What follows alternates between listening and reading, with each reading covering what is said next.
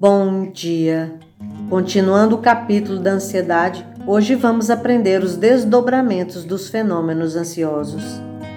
Impulsionado ao competitivismo da sobrevivência e esmagado pelos fatores constringentes de uma sociedade eticamente egoísta, predomina a insegurança no mundo emocional das criaturas.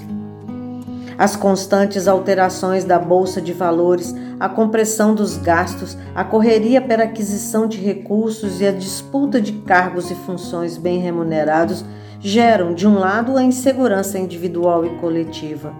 Por outro, as ameaças de guerras constantes, a prepotência de governos inescrupulosos e chefes de atividades arbitrários como ditadores, os anúncios estardalhaços sobre enfermidades devastadoras os comunicados sobre os danos perpetrados contra a ecologia, prenunciando tragédias iminentes, a catalogação de crimes e violências aterradoras respondem pela inquietação e pelo medo que alastram em todos os meios sociais como constante ameaça contra o ser e seu grupo, levando-os à permanente ansiedade que deflui das incertezas da vida a preocupação de parecer triunfador, de responder de forma semelhante aos demais, de ser bem recebido e considerado, é responsável pela desumanização do indivíduo, que se torna um elemento complementar no grupamento social sem identidade nem individualidade. Tendo como modelo personalidades extravagantes que ditam modas e comportamentos exóticos, ou liderados por ídolos da violência, como da astúcia dourada, o descobrimento dos limites pessoais gera inquietação e conflitos que mal disfarçam a contínua ansiedade humana. Esvaziados de idealismo e comprimidos no sistema em que todos fazem a mesma coisa, assumem iguais composturas.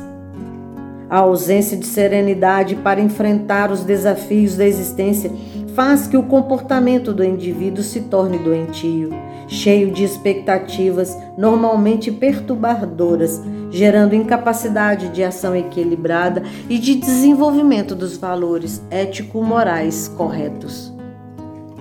O comportamento ansioso não poucas vezes é estimulado por descargas contínuas de adrenalina, o hormônio secretado pelas glândulas suprarrenais que ativam a movimentação do indivíduo, parecendo vitalizá-lo de energias que logo diminuem de intensidade. Por essa razão, alterna a movimentação de intenso trabalho, nem sempre produtivo, por falta de coordenação e direcionamento, com estados de mutismo, sofreando a inquietação interiormente tumultuado, ansioso. Na sua turbulência comportamental, os indivíduos tornam-se não raras vezes exigentes e preconceituosos, agressivos e violentos, desejosos de impor sua vontade contra o que consideram como errado, que precisa reparação. Seus relacionamentos são turbulentos porque desejam impor, não admitem restrições nem orientações para mudança de comportamento. Quase sempre são passionais, afinal, pensam que amor é o que experimentam, submetendo o outro aos seus caprichos e exigências. Estressando-se com facilidade em razão da falta de autoconfiança e de harmonia interna, o paciente tende a padecer transtornos depressivos, quase sempre de natureza bipolar com graves consequências nos equipamentos neuronais. A ansiedade tem manifestações e limites naturais perfeitamente aceitáveis. Quando se aguarda uma notícia, uma presença, uma resposta, uma conclusão, é perfeitamente compreensível uma atitude de equilibrada expectativa. Ao extrapolar para os distúrbios respiratórios, o colapso periférico, a sudorese, a perturbação gástrica, a insônia, o clima de ansiedade torna-se um estado patológico a caminho da somatização física em graves danos para a vida.